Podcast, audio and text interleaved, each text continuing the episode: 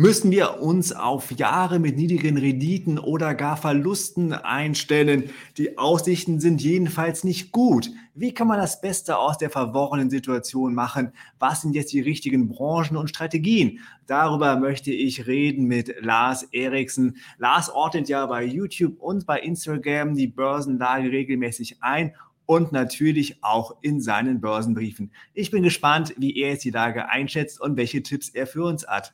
Hallo Lars, schön, dass du dabei bist. Grüße dich, freut mich, dich zu sehen, wiederzusehen. Ja, wiederzusehen, genau. Das ist ja schon unser zweites Gespräch. Ihr seid natürlich auch äh, willkommen, hier eure Fragen im Chat zu stellen und mit zu diskutieren. Äh, ich werde dann versuchen, so gut wie es geht, sie dann in unseren Talk mit einzubinden. Ja, Lars, das Ende der Tech-Aktien hattest du in einem deiner letzten Video etwas provokant gefragt und prophezeit. Wer auf Tech-Aktien oder Growth-Aktien setzt, wird eine unterdurchschnittliche Rendite einfahren. Warum? Warum kommst du zu diesem Urteil? Äh, zuerst mal muss ich sagen, so häufig ist es jetzt auch nicht der Fall, dass ich so äh, extrem hart mit mir ins Gericht gehe. In dem Fall habe ich tatsächlich in derselben Woche beziehungsweise in der Woche darauf ähm, einen Podcast gemacht, um das ein bisschen klarer zu stellen, weil mir anhand der Fragen unter diesem Video äh, sofort ersichtlich wurde, dass es in den falschen Hals reingerutscht. Denn vollkommen richtig ist ja, dass man zwischen Wachstumsaktien, also Growth-Aktien und Tech-Aktien ja durchaus unterscheiden darf. Ja, es gibt ja auch Wachstumsaktien in ganz anderen Branchen. Und ich glaube, das hatte ich äh, in diesem Video nicht ideal äh, dargestellt. Von, so, von daher war eine Richtigstellung notwendig. Habe ich im Podcast, wie gesagt, gemacht.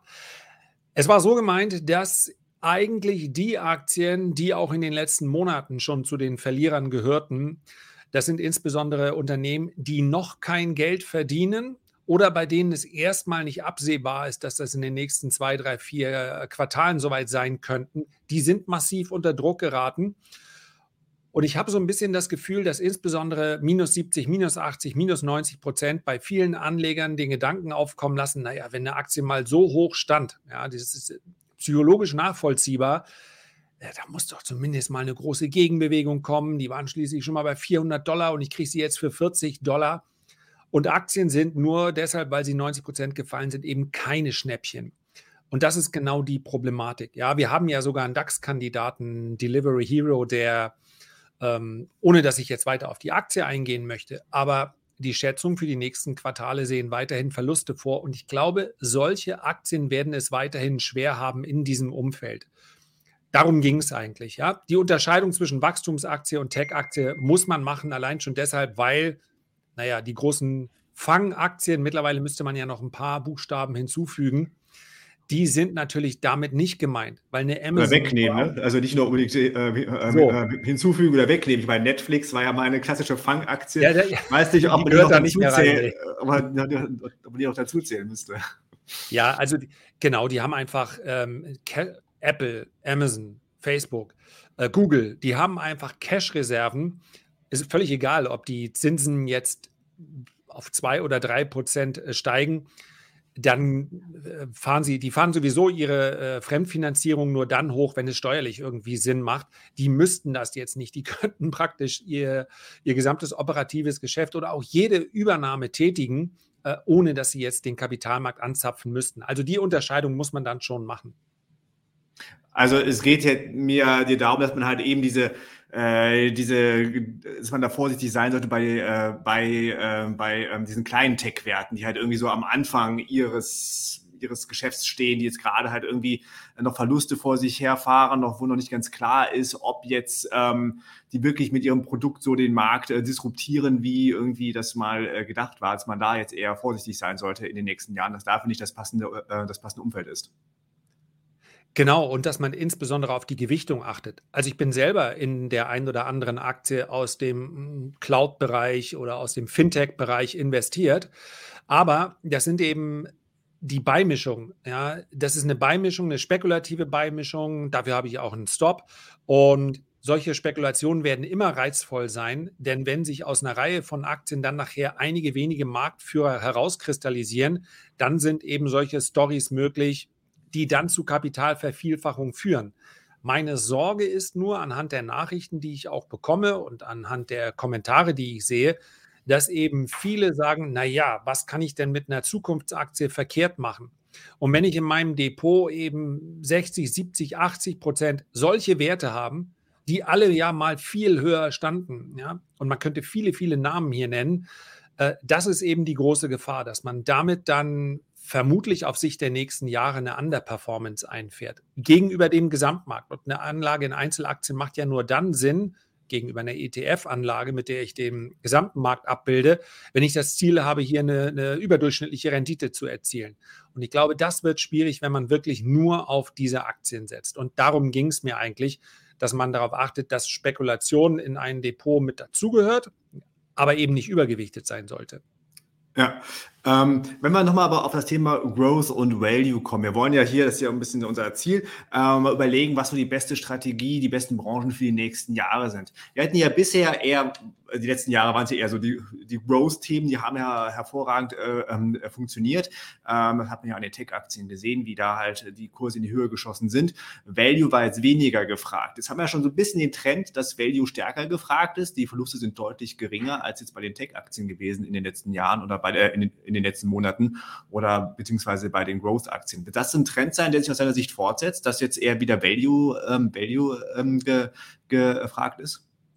Ich glaube, dass das sieht man jetzt auch schon in den letzten Monaten ganz deutlich, weil so die klassischen Value-Aktien, also wenn ich jetzt äh, Suchanfrage eingebe bei Google, äh, nenn mir mal die äh, interessantesten Value-Aktien, dann ist ja klar, dass da die großen Namen auftauchen, wie eine Coca-Cola oder eine Walmart, ja, oft auch Unternehmen, die schon seit vielen, vielen Jahren oder Jahrzehnten, seit Dekaden äh, recht erfolgreich sind.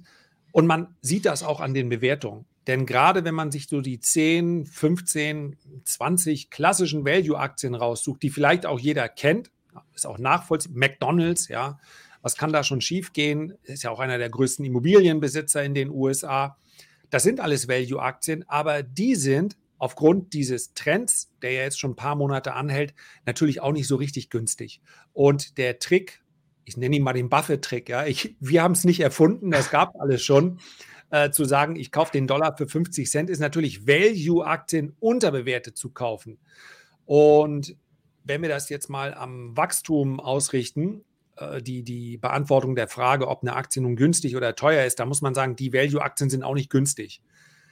Was ich mir vorstellen könnte, was gerade für aktive Anleger, die auch Lust haben, sich damit zu beschäftigen, wirklich interessant sein könnte, im Übrigen nicht nur in den USA, sondern auch in Europa und auch in Deutschland, ist mal auf die zweite oder dritte Reihe zu schauen. Denn die Titel sind häufig wirklich günstig.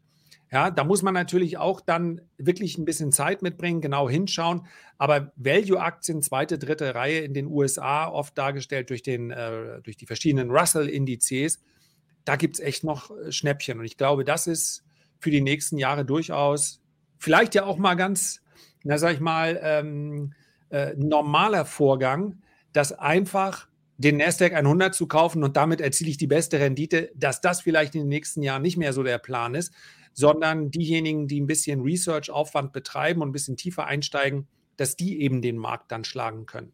Ja, und darum geht es ja immer, das muss man auch dazu sagen, wenn es darum geht, zu sagen, ich mache eine Outperformance, dann kann das natürlich auch bedeuten, ein Gesamtmarkt, der relativ schwach ist und ich mache dann eine Rendite von 6 oder 7 Prozent gegenüber einem Gesamtmarkt, der vielleicht nur 1 oder 2 Prozent bietet. Auch das ist ja eine Outperformance. Wir sprechen gerade im Value-Bereich vermutlich eben nicht über Titel, die sich dann verdreifachen und oder vervierfachen innerhalb kürzester Zeit. Hier spielen äh, solide Kurssteigerung plus Dividende eine große Rolle.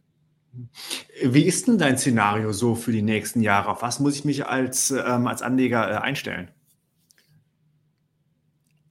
Also im Prinzip ist es das, was ich eben so auch beschrieben habe, dass ich denke, dass die, dass die Zinsen, wir müssen nicht Angst haben, dass die jetzt komplett durch die Decke gehen. Denn ich glaube, es gibt mittelfristige und langfristige Faktoren, die eher deflationär wirken. Aber ich glaube auch, dass wir uns von Nullzinsen verabschieden müssen. Ja, da spricht sehr wenig dafür. Und egal, ob uns die Energiewende jetzt in sechs Monaten oder vielleicht eher in drei oder vier Jahren äh, gelingt und letztendlich auch egal, wie sie ausgestaltet wird. Ich glaube, es wird einfach einen größeren Mix geben, weil jetzt ganz klar wird, dass Abhängigkeit immer schwierig ist, zu jedem. Und ja, don't fool me twice. Also äh, wir werden uns dann vermutlich nicht in der, die nächste Abhängigkeit beispielsweise in, in, äh, in Form von LNG-Gas äh, begeben, sondern ich glaube, es wird dann mehr einen Energiemix geben. Das hoffe ich zumindest. Das wäre die logische Folge von den Entwicklungen der letzten Monate. So, und das sind durchaus inflationstreibende Faktoren. Das heißt also, ich glaube, die, die, äh, wir werden uns auf niedrigerem Niveau einpendeln, was die Inflation und damit auch die Zinsen eingeht, angeht, aber eben nicht mehr äh, die, die absoluten Nullzinsen haben. Und das heißt, dass wir, glaube ich, dass Value eine größere Rolle spielen wird, so wie es jetzt aktuell schon der Fall ist. Und ich glaube, das Thema hatten wir vermutlich auch beim letzten Mal, weil es da auch schon aktuell war, ähm, alles, was in Infrastruktur reingeht. Also Rohstoffe und Energie ist für mich ein Überthema, was über viele äh, Jahre hinaus an der Börse eine Rolle spielen wird. Hm. Ähm, was ist mit den Wachstumsaussichten? Äh, es äh, gibt ja auch äh, viele Experten, die sagen, wir müssen uns eher auf äh, niedrigere äh, Renditen ähm, in den, äh, in, den, nächsten Jahren einstellen. Das glaube ich exakt so. Also ich bin großer, ich bin kein großer Freund von irgendwelchen Glaskugelprognosen. Wenn es um kurzfristige Aktionen an der Börse geht, dann orientiere ich mich normalerweise an der Analyse des Preises, also Markttechnik. Ähm, wenn ich mir äh, längerfristige Entwicklung anschaue, dann bin ich ein echter Fan von äh, Zyklen. Liegt auch vielleicht daran, dass mir äh, immer schon die Modelle von Dalio ganz gut gefallen haben, weil es so viele interessante Börsenmodelle auch nicht gibt, die erklären, wie sich eigentlich in den letzten 100 Jahren oder naja, seit wann haben wir Aufzeichnungen? Irgendwie 1870 oder glaube ich, hat das begonnen mit den Börsenaufzeichnungen, sorry. Und äh, im Prinzip diese Zyklen, die Dalio da beschreibt, das sind diejenigen, die noch am besten gepasst haben zu dem, was wir da sehen. Und daher glaube ich, dass dieser äh, dass wir jetzt eben in einen Zyklus tatsächlich kommen, um die Frage auch konkret zu beantworten. Ich glaube, dass die Rendite des Gesamtmarktes in den nächsten Jahren deutlich unterhalb der Durchschnittsrendite der letzten Jahre liegt. Also die nächsten zehn Jahre werden, ganz einfach gesagt, äh, wirklich herausfordernder, als es die letzten zehn Jahre waren. Also so zur Einordnung, ähm, letzten Jahre reden wir eher von so einer Rendite von 7% ungefähr, wenn man jetzt auf den MSCI World schaut. Das war, glaube ich, so der Schnitt äh, über die letzten 20 Jahre. Das heißt, wir werden halt eher unter diesen 7% sein, vielleicht im Bereich 4, 5% oder, oder, ähm, ähm, oder noch tiefer. Ja, wenn wir, wenn wir den MSCI World jetzt mal die, die letzten äh, zwölf Monate, die ja ein bisschen herausfordernd waren, um es mal so zu sagen, ist ja jetzt auch keine Riesenkorrektur gewesen, ja. Ähm, wenn wir die rausrechnen, dann hatte er sogar eine Durchschnittsrendite äh, bis zum Corona-Crash von, ich glaube, deutlich über 8%, fast 9%. Und das liegt eben wiederum fast 3% über dem äh, Durchschnitt der letzten Dekaden. Und fast immer, wenn es solche Phasen der Outperformance gab, ja, das ist wie häufig bei diesen Statistiken so, dann folgt eben eine Phase, in der die Rendite dann deutlich niedriger liegt. Also ja, das, man da, darf nicht vergessen, dass Volatilität immer eine Rolle äh, spielen wird und das wird, glaube ich, in den nächsten Jahren auch so sein. Und ich rechne eher dann mit einer Durchschnittsrendite, wenn wir uns also im Jahr 2030 unterhalten, vielleicht, ja, da bin ich der Rente ja dann schon ziemlich nah. Aber dann werden wir meines Erachtens auf eine Dekade äh, zurückschauen, wo man vielleicht eher so mit drei bis fünf Prozent rechnen konnte. Ja, wenn man jetzt einfach nur Buy and Hold im MSCI World, das ist nochmal ein anderes Thema, ob das so sinnvoll ist, aber ähm, das könnte ich mir durchaus vorstellen. Und das, das muss man ja fairerweise dazu sagen, das dann auch noch in einer Phase, wo wir vermutlich zwei, drei Prozent Inflation hatten. Ja, aber das ist jetzt gerade deshalb ja kein Grund aufzuhören, denn wer in Phasen der Inflation einfach gar nichts macht, ja, und sagt, ach, wenn ich nicht schnell reich werde an der Börse, dann macht es mir sowieso keinen Spaß, der erlebt ja dann in so einem Zeitraum echten realen Vermögensverlust, so wie ganz viele in den letzten 24 Monaten auch. Also bitte jetzt nicht den Sparplan beenden, äh, weil wir mit niedrig oder weil ich mit niedrigeren Durchschnittsrenditen rechne. Genau, äh, wobei natürlich, wenn man halt, wenn du sagst, so eine Rendite von drei, vier, fünf Prozent, dann wird natürlich auch Vermögensaufbau schwierig. Da ist halt eigentlich das Ziel äh, Kapitalerhalt, also realer ähm, äh, Kapitalerhalt. Ja, das klingt irgendwie echt realistisch, so wie du es jetzt gerade sagst, aber ähm, ja, das könnte ich mir vorstellen, dass, dass es äh, einfach schwieriger wird. Und es ist ja immer noch ein Vermögenszuwachs und tatsächlich ohne dass ich jetzt jemanden empfehlen würde zu spekulieren. Das äh, ist gar nicht unbedingt die Antwort darauf, zumindest für die meisten Privatanleger nicht. Aber äh, durch die ein oder andere strategische Entscheidung kann man es ja vielleicht dennoch schaffen, dann die Rendite auf fünf oder sechs Prozent zu bringen, ohne jetzt äh, Haus und Hof verwetten zu müssen oder gar in irgendeiner Form mit Fremdkapital zu hebeln. Ähm, ich glaube nur, dass, es, dass die, diese reine Buy-and-Hold-Anlage schwieriger wird. Und insbesondere, ich glaube aber weniger, dass das Problem ist. Es ist so, der, der Frosch im Kochtopf merkt ja nicht, ob es jetzt sieben oder fünf Prozent sind. Seine Herausforderung ist vielmehr, dass er in diesem lauwarmen Wasser da weiter schwimmt, weil die, die Gefahr ist. Und ich glaube, in den nächsten, insbesondere in den nächsten zwei bis drei Jahren, könnte ich mir halt vorstellen, dass wir eine, mit einer hohen Volatilität leben müssen. Also, dass der Markt einfach mal aus dem Stehgreif 10, 15, vielleicht auch 20 oder 25 Prozent eine Rallye macht und alle sich entspannen und sagen, ah, endlich wieder so, wie wir es eigentlich kannten. Und dann kommen eben heftigste Korrekturen. Wir müssen uns jetzt gar nicht ausmalen, was vielleicht äh, geopolitisch dafür, dafür äh, sorgen könnte.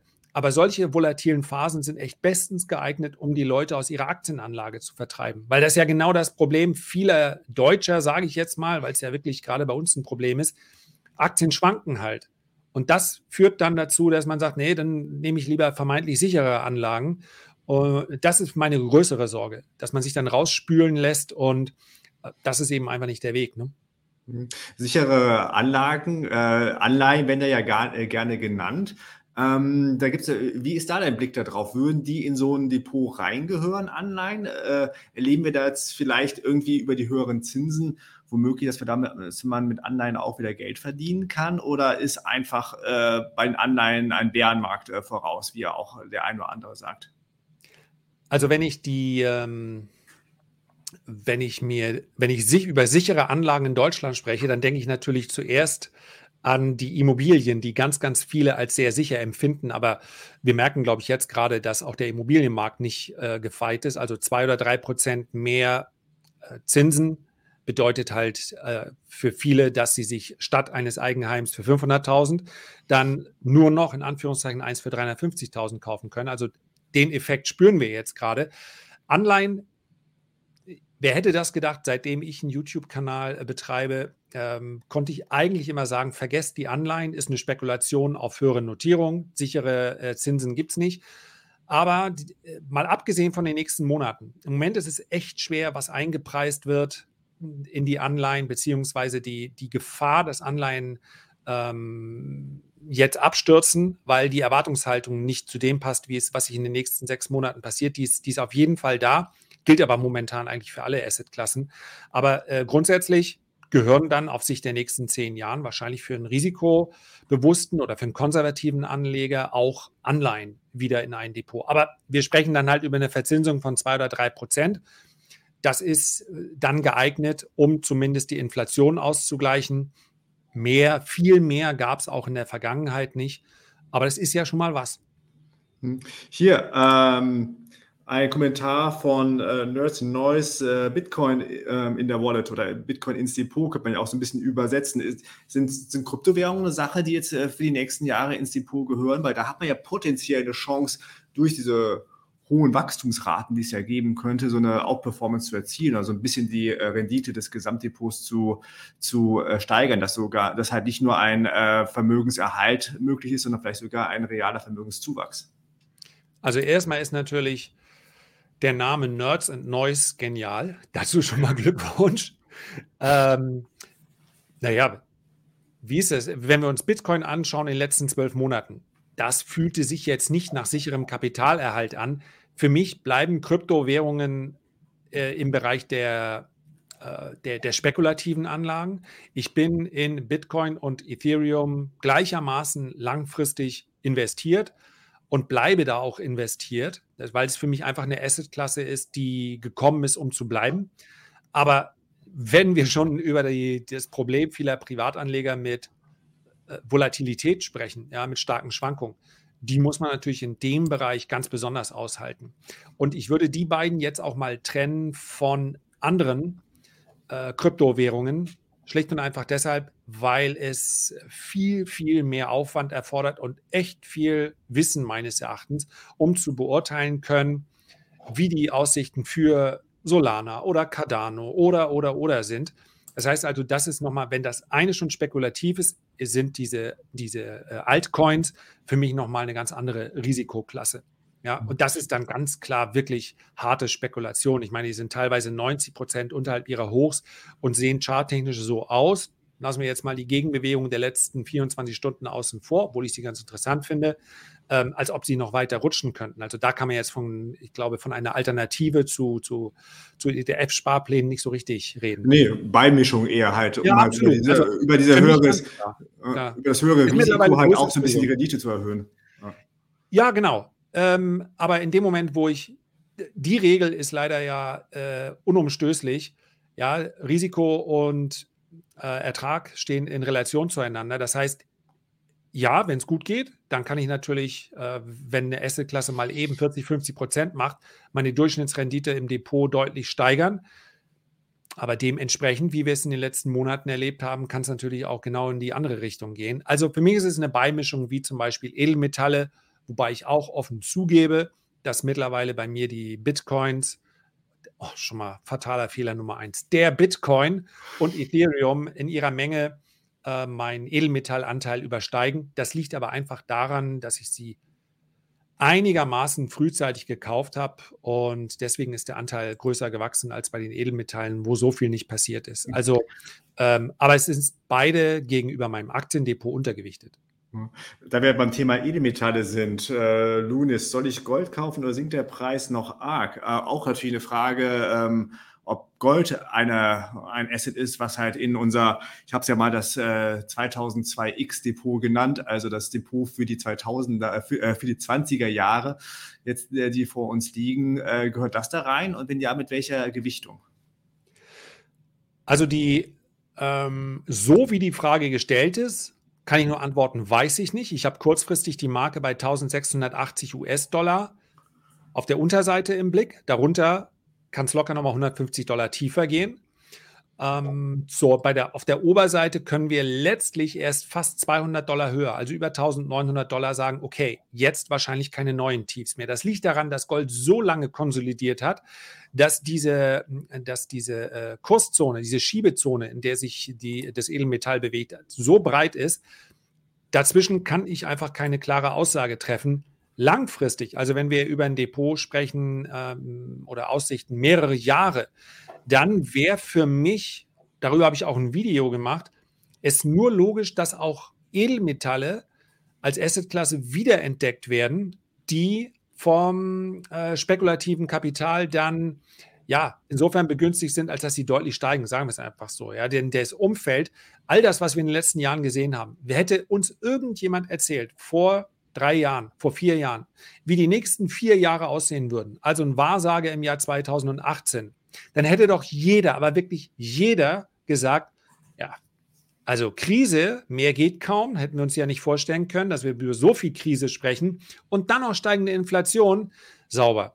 Na, da sprechen wir wohl über einen Goldkurs bei 3, 4 oder 5.000 Dollar. Und jetzt haben wir das, wir haben quasi die beinahe maximal vorstellbare Krise, wir haben Inflation und so weiter. Und jetzt heißt es, nee, sorry, bei dem starken Dollar kann Gold nicht steigen. Also, was fehlt, ist das spekulative Kapital im Goldmarkt. Ich glaube aber, dass wir, und das ist, wenn man sich einen ganz langfristigen Chart betrachtet, auch nachvollziehbar, äh, ich glaube, dass wir, egal ob jetzt noch eine Korrektur ansteht oder nicht, in ein paar Jahren deutlich höhere Notierungen in Gold und auch dann in Silber sehen, wobei Silber ähm, letztlich erst im, im letzten Drittel einer Edelmetallhosse dann äh, zum Sportansatz ansetzt, dann aber eben richtig. Und wer darauf setzen möchte und für wen es jetzt nicht um Edelmetalle physischer Natur geht, ja, das, das ist bei mir so, aber wahrscheinlich werde ich das dann nie, müsste nochmal nachgucken, wo es liegt, aber äh, wahrscheinlich wird das irgendwann weiter vererbt, aber das, weil man handelt ja nicht mit physischen Metallen, ja. Das ist ja wie so eine, wie so eine, wie eine, deutlich besser als eine Währung, aber nichts für äh, einen Monat kaufen, nächsten Monat verkaufen. Also da halte ich Goldaktien für interessanter, weil momentan auch die Dividendenrendite der großen äh, Produzenten wie Newman oder wie Barrick Gold oder auch Wheaton als Streamingdienst, äh, die liegt zwischen 2 und 3 Prozent. Und wenn ich schon warten muss, dann ist es natürlich besser, dann in der, meines Erachtens in der Goldaktie, auch wenn es ein bisschen höhere Risikostufe ist, einfach deshalb, weil ich bei, bei physischem Gold ja keine laufende Dividende bekomme. Und die Goldproduzenten verdienen auch bei 1700 Dollar im äh, Goldkurs äh, ganz anständiges Geld, wie die letzten Quartalsergebnisse gezeigt haben. Ich, äh, ich finde es ja lustig, dass du sagen musst, ich muss mal nachgucken, wo, äh, wo, mein Gold überhaupt liegt. Ja, ehrlich. aber ich, ich habe 2000, um die Jahrtausendwende. Ja, vielleicht kann sich der ein oder andere erinnern, dass es den einen, dass es Experten gab, die gesagt haben, von Nostradamus bis zu irgendwelchen Computerexperten. Ja, Wenn die genau. ganzen Computer ausnullen, dann vergiss es. Das war's. Steinzeit. Das, was du dann noch brauchst, sind Kerzen und Forken und so weiter. Äh, kam dann anders. Und das genau kam das Platzen der Dotcom-Blase rein. Und ich war ein äh, junger Mann und ich dachte, Mensch, so viel hast du auch nicht verdient. Also bring das mal in Sicherheit. Und so habe ich Gold und Silber äh, um die Jahrtausendwende gekauft. Und seitdem schlummert es irgendwo und so viele Schließfächer habe ich jetzt auch nicht. Aber wenn, dann dürfte ich es ja offen sagen, weil wenn mal was steuerfrei ist, dann sind es ja wohl diese Goldkäufe. Ja. Insofern, äh, ja, ich habe eine grobe Ahnung, wo es sein könnte. Muss man die Schaufel suchen und im Garten das eine oder andere. Ja, nee, den Bagger. Den Bagger. Den ich habe Bagger. so tief vergraben aus Sicherheitsgründen, dass ich einen Bagger brauche. Genau. Äh, äh, äh, kurzer Schwenker, weil du gerade das Thema Dividende-Rendite äh, ansprachst. Ähm, äh, die Tage ist mir aufgefallen, dass viele deutsche Autohersteller eine extreme Dividendenrendite haben. So BMW 8%, Mercedes auch so 8%.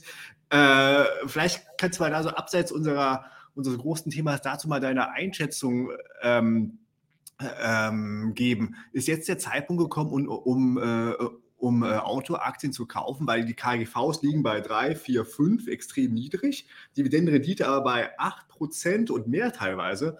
Äh, das, äh, das, das, das juckt einen ja schon in den Fingern. Ähm, ich glaube, da muss der Käufer sich selber die Mühe machen, eine, ähm, ein Szenario zu entwickeln, wie die nächsten zwölf Monate aussehen. Also wenn es wirklich so dunkel und so kalt wird und so rezessiv, wie das viele glauben, dann sind die Aktien auch auf diesem Niveau ähm, zumindest mit Vorsicht zu genießen. Denn man darf nicht vergessen, dass die aktuell die Dividendenrendite so hoch ist. Liegt auch daran, dass die meisten Automobilhersteller genau in diesem Jahr auch so einen Sondereffekt hatten. Das heißt, stockende Lieferketten und so weiter, all das hat eigentlich dafür gesorgt, dass es nicht so gut laufen dürfte. Aber es gab überhaupt keine Preisnachlässe mehr. Im Gegenteil, ich glaube, es wurden Autoverträge teilweise weitergegeben. Bei Tesla hat man das gehört, ähm, dass man den Vertrag dann äh, teurer gekauft hat und so weiter, weil eben so wenig verfügbar ist. Das heißt, sie haben unter dem Strich, obwohl die Gesamtnachfrage leicht gefallen ist, nicht weniger verdient. Und das ist aber natürlich ein Sondereffekt, der wird nicht ewig anhalten. Und wir haben es ja erlebt, dass der Konsum in Deutschland mal grundsätzlich nach, der, äh, nach dem Corona-Schock, so möchte ich es mal sagen, egal was, die Leute hatten einfach Lust und haben auch ausgegeben. Hat, ihnen war auch klar, die Inflation wird es nicht billiger machen. Und dieser Sondereffekt hält aber nicht ewig. Und es ist wirklich, hängt meines Erachtens wirklich davon ab, wie sich auch die Stimmung entwickelt. In dem Moment, wo dann jemand auf eine, eine, Energieabrechnung schaut, die vielleicht, ja, was sagt Goldman Sachs, im Schnitt sollten wir uns gegenüber 2021 auf etwa, etwa dreimal so hohe Energiekosten einstellen. Also statt 160 Euro im Monat für einen Durchschnittshaushalt in Deutschland ist jetzt die Studie von Goldman Sachs etwa 500 äh, Euro. Vielleicht wären es auch 600 Euro. Und wenn man das sieht, dann kann es natürlich schon sein, dass die Nachfrage nachlassen wird und dann haben wir auch ziemlich sicher eine Rezession. Also davon hängt vieles ab. Die Werte sind aber nichtsdestotrotz günstig. Man darf ja auch mal ein positives Modell stricken und sagen, vielleicht kommt es nicht so schlimm. Vielleicht hat die Zeit der Vorbereitung doch gereicht, um auch die Energie, ja, der Gasspeicher ist, glaube ich, so voll wie lange nicht mehr. Das reicht dann auch nicht für Jahre, aber könnte für den Winter reichen. Also, wenn es nicht so schlimm kommt, wie jetzt, glaube ich, viele vermuten, dann haben wir nicht nur Auto, Autoaktien, die günstig sind, dann ist natürlich auch zum Beispiel eine BASF. Ich bin nicht investiert, weder dort noch in den Autoaktien. dann erscheinen diese Aktien alle relativ günstig. Denn da ist schon ein bisschen Malaise eingepreist, keine Frage. Ich persönlich bin in BASF äh, investiert und setze halt eben darauf, es wird nicht ganz so schlimm, wie jetzt alle ja. Äh, fürchten, weil eben halt auch Dividendenrendite von 7% waren es, glaube ich, zum Zeitpunkt, als ich dort ja, für äh, eingestiegen bin. Weltmarktführer, ne? Absolut, und ja. äh, da denke ich ja, also selbst wenn halt BSF-Kurschart äh, war ein bisschen schwierig, auch die letzten Jahre schon, kaum irgendwie von, dem, von der boomenden Wirtschaft profitiert, eher so eine Seitwärtsbewegung, vielleicht leicht steigend, aber richtig gut war das ja auch nicht. Aber wenn man zumindest, äh, wie hat auch äh, Christian Berul immer sagt, äh, äh, Dividende kassieren und cool bleiben, ähm, Dividende ein gewisse Beruhigungspille. Lass uns nochmal zurück zu dem äh, Szenario kommen, was du so für die nächsten Jahre siehst. Du hattest gesagt, du erwartest halt extreme Schwankungen, dass es mal hochschießt, aber auch wieder fallen kann. Äh, was ist der Grund dafür, dass wir eher so einen unsteten Markt haben werden aus deiner Sicht? Ich glaube, dass der, wir kommen aus, das ist bitte nicht falsch verstehen, ja, das ist eigentlich keine Deutung, sondern meines Erachtens nur eine Beobachtung.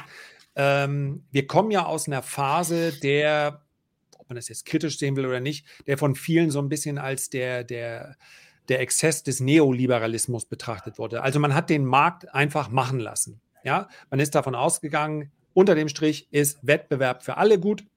Wir wissen, dieser Trickle-Down-Effekt, also wenn es äh, dem oberen Prozent gut geht, dann geht es am Ende allen gut der funktioniert nicht so richtig, aber das Kapital hätte eine, hatte eine relativ starke Stimme. Marx hätte sich wahrscheinlich im Grab umgedreht, weil er sagt, meine schlimmsten Befürchtungen sind wahr geworden. Am Ende richtet sich doch alles nach dem Kapital aus. So, das Umfeld war für Aktien günstig. Wir hatten die Globalisierung, die ein extremer Wachstumstreiber war. Und wir hatten die allermeisten Regierungen im Westen, die hier auch versucht haben, diese, die Wirtschafts- wenn es notwendig war, zu stützen. Wir hatten Notenbanken, die mit ihrem Fed-Put praktisch immer bereit standen, äh, wenn sich der Markt Sorgen gemacht hat. Keine Sorgen machen, bitte. Wir haben hier unbegrenztes Kapital, das stellen wir euch zur Verfügung. So. Und ich, wenn wir jetzt in eine Phase hineinkommen sollten, wo zumindest mal die ersten beiden Effekte, nämlich dieser Fed-Put, der ist weggefallen, ähm, und auch die Globalisierung, ja, die kommt jetzt nicht zu einem Ende, aber sie hat zumindest ihr Peak wahrscheinlich erreicht.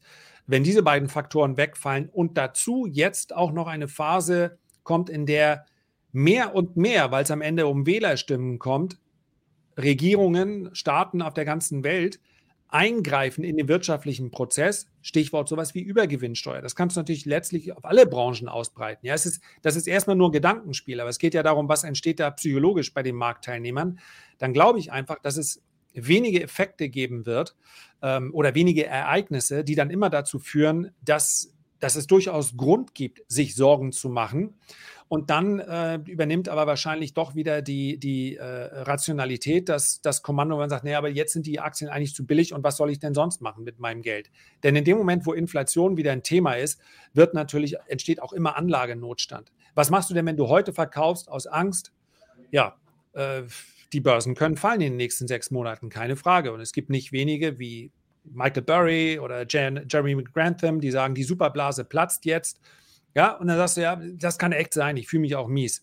Und dann verkaufst du und dann merkst du, 8% Inflation, 9% Inflation, 7% Inflation. Und spätestens nach ein paar Monaten denkst du dir, ja, das hat aber auch nicht so gut geplant. Also wenn ich natürlich, irgendwie muss ich, das heißt, es entsteht ja dann auch eine Art von Anlagenotstand.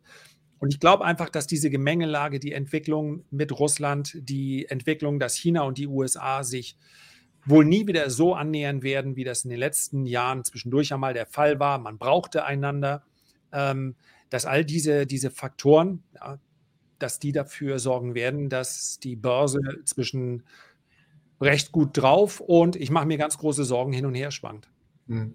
Ähm, zum Thema äh, Globalisierung, da war äh, ähm, äh, Klaus Kaldemorgen hatte da im Handelsblatt ein ganz interessantes Interview gegeben, fand ich, wo er das so schön auf den Punkt gebracht hat, dass bisher quasi unser Geschäftsmodell war, mit billiger Energie aus Russland und billigen Vorprodukten aus China was höherwertiges schaffen. Und jetzt fällt die billige Energie aus Russland weg und äh, die billigen Vorprodukte aus China kommen auch nicht mehr so, wie wir es mal gerne hätten. Ja, es müsste erstmal irgendwie ein neues Geschäftsmodell sozusagen finden. Exakt. Und ich glaube, er hat äh, mit, ich, mir hat die Beobachtung oder die Beschreibung so auch sehr gut gefallen. Ich habe sie auch einfach mal nahtlos schon übernommen, weiß ich.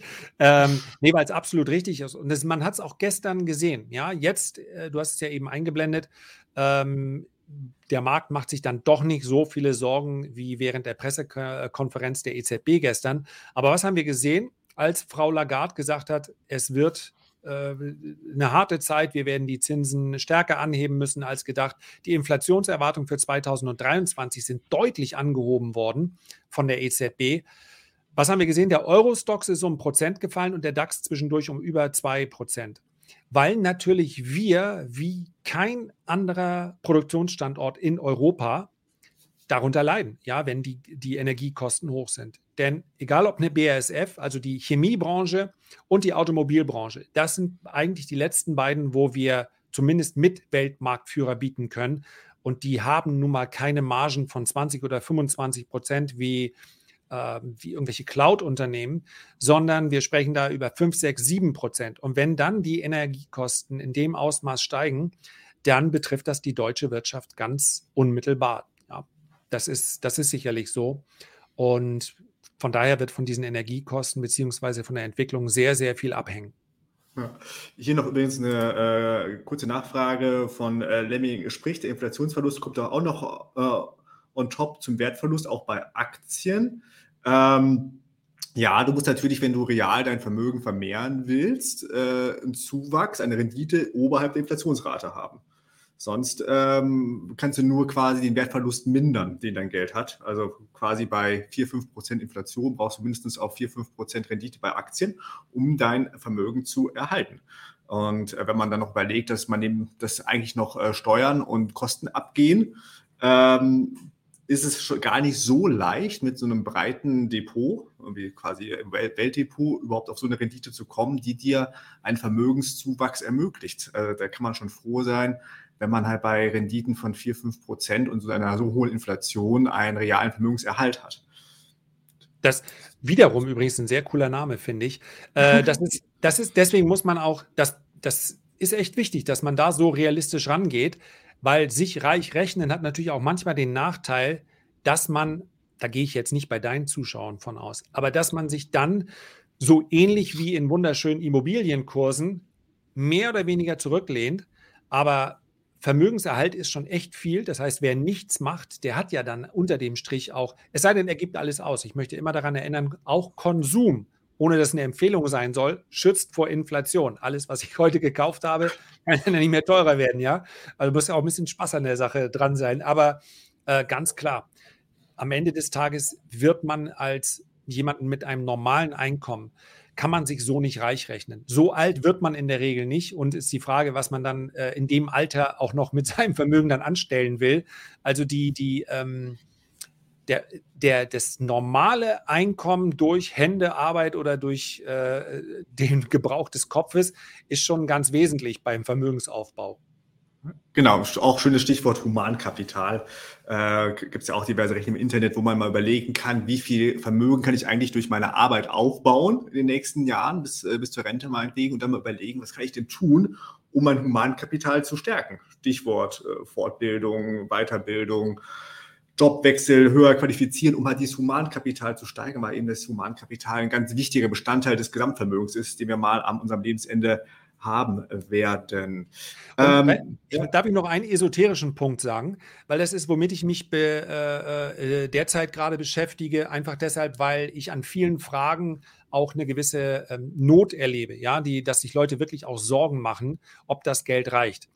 Und was ich jetzt sage, läuft nicht darauf hinaus, jetzt sei doch mal mit weniger zufrieden, sondern es hat natürlich auch etwas für sich, wenn ich wirklich ganz klar für mich formulieren kann, was brauche ich denn, um Zufriedenheit zu gelangen, um mich äh, glücklich zu fühlen, welche sozialen Kontakte sind das? Ähm, und das meines Erachtens erleichtert auch bei vielen, weil natürlich stellen sich die meisten vor, wie Elon Musk oder irgendwelche Sportprofis zu sagen, muss doch geil sein, mit einem Privatjet durch die Gegend fliegen. Ja, so richtig scheiße ist das wahrscheinlich nicht. Das kann ich mir auch gut vorstellen. Aber es gibt eben auch ganz viele Menschen, glaube ich, die das als, als Vorstellung haben, das muss das Beste überhaupt sein. Und wenn sie dann wirklich sich nur mit sich beschäftigen, mal eine Zeit lang und drüber nachdenken, ja, aber was sind denn die Dinge, die mir eigentlich was bedeuten? Dann ist das doch für viele eigentlich nur, dass sie ihnen was heißt nur, das ist es vielleicht, ja, im buddhistischen Sinne ist es vielleicht das Entscheidende, dass sie keine Existenzsorgen haben müssen, also Dach über dem Kopf und genügend äh, zu essen. Und am Ende sind es oft soziale Kontakte, äh, dass man einen gewissen Teil des Lebens hat, wo man frei entscheiden kann. Und ich glaube, das wird in den nächsten Jahren auch ganz wichtig. Denn wenn du dich von dem, was da draußen um dich herum so stattfindet, wenn du dich davon verrückt machen lässt und dich ständig nur damit beschäftigst, was alles äh, Furchtbares passieren kann, dann ist völlig egal, wie viel Geld auf dem Konto du hast, dann macht das unglücklich. So, Esoterik Ende. genau, lass uns äh, ähm, hier eine Frage von Max Power, die gerade reinkam, passt auch noch so ein bisschen zu Max unserem. Power, es wird immer besser. zu unserem 2002X Depot. Ähm, ich würde es ja ein bisschen mal etwas anders übersetzen, nämlich äh, Schwerpunkt in den nächsten Jahren: USA oder Europa? Also zuerst mal muss man sagen, dass der Euro ja, nicht, dass ich hier für ihn eine Lanze brechen wollte. Ist schon eine Fehlkonstruktion, keine Frage, Max. Aber der Euro ist eigentlich gar nicht so außergewöhnlich schwach. Der Dollar ist außergewöhnlich stark. Das ist in der Betrachtung sind schon zwei verschiedene Dinge. Also der Euro gegenüber den japanischen Yen zum Beispiel steigt, hält sich gegenüber dem britischen Pfund. Der Euro ist schwach gegenüber der Fluchtwährung Franken. Und ansonsten ist einfach der Dollarindex, ja, DXY, der geht durch die Decke gegenüber allen Währungen auf der Welt. Aber die Frage ist natürlich für uns dennoch äh, berechtigt. Ich könnte mir vorstellen, kurzfristig, ähm, dass es durchaus noch weiter abwärts ginge. Ich halte mich da mehr oder weniger an die Charttechnik. Das sieht schon schwach aus, keine Frage. Äh, auch wenn wir es mal über die Parität gerade wieder rüber geschafft haben. Äh, aber die Frage ist für einen strategischen Investor, der sagt, mich interessiert, was in den nächsten zehn Jahren passiert, natürlich schon interessant. Weil die Amerikaner überhaupt kein Interesse haben können, dauerhaft, dass ihr Dollar so stark ist. Im Moment funktioniert das ganz gut in diesem Umfeld. Das liegt auch ganz wesentlich daran, dass so viele Rohstoffe eingekauft werden. Die werden eben auf Dollarbasis abgerechnet. Und dann musst du in Dollar eintauschen. So. Und das äh, ist eben momentan ein Effekt, der, der noch länger anhalten könnte. Aber ein Übergewicht lässt sich vermutlich nicht verhindern. Ah, ich würde aber gerade als Euro-Anleger darauf achten, dass ich hier auch ein bisschen diversifiziert aufgestellt bin.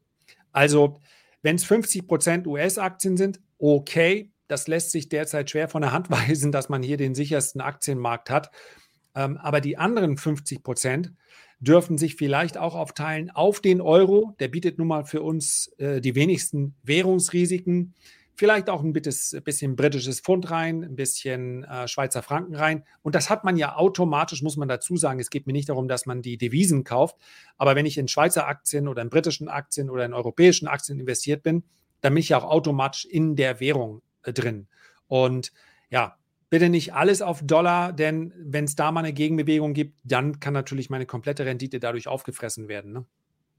Ja, genau. Ähm ähm, in der Tat äh, ist, ist die Frage, wie lange der, was da schon alles eingepreist ist im, äh, im Dollar, ist auch mal die Frage. Äh, und wenn halt die Fed tatsächlich nächstes Jahr mit Zinssenkungen beginnt, weil vielleicht die Rezession irgendwie da dann doch mal ankommt, ist ja auch noch so ein Szenario, was so im Horizont wabert, ähm, dann kann es auch schon wieder sein, dass mit dem Dollar nach, nach unten geht. Oder wenn jetzt die EZB tatsächlich ernst macht mit den Zinsanhebungen, zumindest gestern klang sie ja relativ äh, aggressiv ähm, in, äh, in ihrem Statement, nach dem Motto, jetzt hat auch die EZB den Schuss gehört und jetzt muss man mal irgendwie was tun, ähm, um halt da die Inflation zu bekämpfen, zumal Inflationserwartungen weit weg von firmly anchored sind, was ja auch so eine beliebte äh, Notenbank-Formulierung ist. Die sind ja total lose und steigen und so weiter. Ja, also übrigens für die Entwicklung gestern kann man vielleicht nochmal an der Stelle, also wer dem so ein bisschen vorbeugen möchte, äh, wir haben gestern gesehen, die Tagesgewinner waren selbst zu einem Zeitpunkt, als die Indizes noch deutlich unter Druck waren, äh, waren die Banken. Also das ist äh, wahrscheinlich, wie soll man sagen, so eine Hasskappenbranche. Also wer heute noch Banken mag, der arbeitet wahrscheinlich entweder bei einer Bank oder der ist der knallharte Antizykliker. Man muss aber sagen, selbst ein Zinsniveau von zwei oder drei Prozent, wenn wir das jetzt dauerhaft hätten, das ist aktuell in den Bankkursen wahrscheinlich noch nicht drin, weil das Zinsmargengeschäft, die Älteren werden sich erinnern, dass es sowas mal gab. Ja, das, das war eben keins mehr. Das geht aber auch bei zwei bis drei Prozent. Das heißt also, ähm, ja, bitte jetzt nicht Banken übergewichten, aber die meisten Institute, wenn ich mal ein bisschen ohne Lokalpatriotismus hinzufügen darf, es müssen ja nicht unbedingt deutsche Banken sein. Ähm, oh. Die meisten Institute, äh, die sind verhältnismäßig günstig. Und Ist vielleicht auch eine Beimischung, ja. Auch eine spekulative Beimischung, aber ganz interessante Dividendenrenditen haben die mittlerweile. Und wer den also Fable also, hat für Antizyklik, kann ja mal schauen. Also hier Deutsche Bank, wenn man da einfach mal so äh, exemplarisch aufmacht, in den letzten fünf Tagen plus 10 Prozent, mal nicht so schlecht. Heute allein das plus 3 Prozent. Ne? Ist ein Zinshedge, wenn man so will. Das heißt also, wer sich nicht sicher ist, ähm, ob nicht eventuell die höheren Zinsen dann den Rest des Aktienmarktes, insbesondere seine Wachstumsaktien, äh, belasten. Der hat hier auch, ja, wie Sie sagen, einen dividendengestützten Hedge im Depot, wenn er eine Bankaktie nimmt, weil die einfach in dem Umfeld dann äh, endlich wieder ein Geschäft haben, mit dem sie auch äh, Geld verdienen können. Äh, was ja bisher nicht so richtig profitiert, sind äh, Versicherungswerte. Wenn man sich jetzt mal meinetwegen die Allianz anguckt, wobei ich hätte ja auch vermutet, auch eher ein starker Verlierer über die letzten Monate, dass halt so eine Versicherung mit ihren ganzen Altbeständen an Staatsanleihen jetzt irgendwie wieder ein bisschen Luft kriegt, weil jetzt ja auch wieder Staatsanleihen äh, eine Rendite abwerfen. Ja, mehr noch. Äh, Kannst du eine Münchner Rück einmal aufrufen? Ja. Ich glaube, die hat sich besser gehalten als die Allianz, ne? Müsste sie, weil die ähm, vermutlich in ihrem Vermögensportfolio ähm, doch noch mehr hat von diesen äh, Produkten. So, und wenn man sich das anguckt, dann siehst du da den Effekt eigentlich stärker. Also wer sagt, Versicherungsbranche profitiert davon auch. Äh, man muss ja dazu sagen, dass diese Rückversicherer letztlich zu den größten Vermögensverwaltern auf diesem Planeten gehören. Ja, das sind ja enorme Bestände. Und wenn ja, wenn, dann sind die Rückversicherer, es gibt ja auch noch die äh, äh, Swiss Re und andere Hannover äh, Rück und so weiter, äh, die sind meines Erachtens da fast noch attraktiver als die Banken, ja, als die Versicherungen wie eine Allianz. Schlicht und einfach, weil wir hier bei den Aktien natürlich auch die Rezessionssorgen mit drin haben. Ja, das Versicherungsgeschäft leidet auch darunter. Das ist bei den Rückversicherern meines Erachtens weniger der Fall. Die müssten von, die sind eigentlich dafür, dass wir eine zinslose Dekade hatten, gut durchgekommen. Sie sollten aber in einer, äh, in Jahren, in denen es wieder ein bisschen Zinsen gibt, eigentlich sich noch besser entwickeln. Also finde ich ganz interessant und tatsächlich finde ich auch, dass die Münchner Rück äh, ganz ordentlich aussieht. Die hat ganz ordentlich performt, hat auch eine, eine Dividendenrendite von 4,8 Prozent oder sowas, wenn ich richtig vorhin äh, gesehen habe. Ähm, also von daher, äh, die kommen ganz gut klar, aber halt die Überraschung ist für mich jetzt gerade so Deutsche Bank, das hatte ich ja nicht so auf dem Schirm, dass die innerhalb von ein paar Tagen 10 Prozent gemacht haben ja. in diesem Markt. Äh, wir kommen langsam zum Ende unserer Sendung, Lars. Von daher nochmal vielleicht so äh, zusammenfassen. Wie gesagt, wir haben ja die Frage gestellt, welche Branchen, welche Strategien versprechen über die nächsten Jahre den größten Erfolg? Was sollte rein in mein 2002X Depot? Was ist da also jetzt dein, sozusagen dein Schlusswort, dein Fazit? Der Übertrend für mich ist der gesamte Bereich der Energie. Und zwar sowohl grüne Energie als auch fossile Brennstoffe. Wie lang das letzte Kapitel der fossilen Brennstoffe ist, das weiß ich nicht. Ja, einige sagen äh, noch zehn Jahre, andere sagen noch 30 Jahre, unsere Enkelkinder weiß ich gar nicht, ob das bei mir 30 Jahre, nee, das, das wird ja dann langsam eng. Also, ähm, ja, das, das kann ich nicht sagen. Das hängt natürlich auch davon, das hängt ja von der Politik ab. Äh, so wie bei den Atomkraftwerken kannst du natürlich von heute auf morgen beschließen, wir wollen hier nur noch einen Anteil von 20 Prozent fossilen Brennstoffen. Zack, dann ist das so. Und man muss mit den Auswirkungen leben. Aber ich glaube, dass für die nächsten Jahre äh, Green Tech und weniger Green Tech ein ganz großes Thema ist. Und Rohstoffe würde ich mit dazu nehmen weil einfach die Infrastrukturpakete immer noch das einfachste Mittel ist für viele Staaten. Das werden wir sowohl in China auch als auch in den USA, als auch in Europa erleben, dass hier sehr viel investiert wird. Und wenn du, man kann die Energiewende ja auch ganz unideologisch betrachten, ja. Ähm, Stromtrassen und so weiter. Du, das ist ein enormer Bedarf an äh, Kupfer, an, an verschiedenen Lösungen, aber alle betreffen mehr oder weniger Rohstoffe. Von daher glaube ich, das ist, das ist einfach ein, ein Trend. Da sollte man als aktiver Investor mit dabei sein. Und alles andere, solch sowas wie Banken jetzt kurzfristig, das betrachte ich eher als, als immer mal so, so äh, Strömungen oder Trends, die man dann für einige Monate spielt. Aber ansonsten ist ja Energy, that's the place to be. Energy, that's the best to be. Hast du den Reim gerade ausgedacht, oder? Ja, habe ich. War gut, oder? ja, wunderbar. Lars, ich danke dir vielmals für deine Einschätzungen und deine Zeit. Euch danke ich hier vielmals äh, für die vielen Fragen und die rege Diskussion im Chat. Ähm, ich hoffe, wir sehen uns äh, bald wieder. Äh, folgt mir auf meinem Kanal, folgt natürlich auch gerne Lars auf seinen Kanälen, aber aufpassen, dass ihr auf Instagram den richtigen Lars Eriksen erwischt. Da gibt es diverse Kanäle, die den gleichen Namen haben. Ja, ich fühle mich, fühl mich nicht geschmeichelt. ja, viel, also vielen Dank auch dir und ein ja, schönes Wochenende. Genau. genau, also bis zum nächsten Mal und passt auf euch auf und auf euer Geld. Bis dahin, macht's gut. Tschüss zusammen.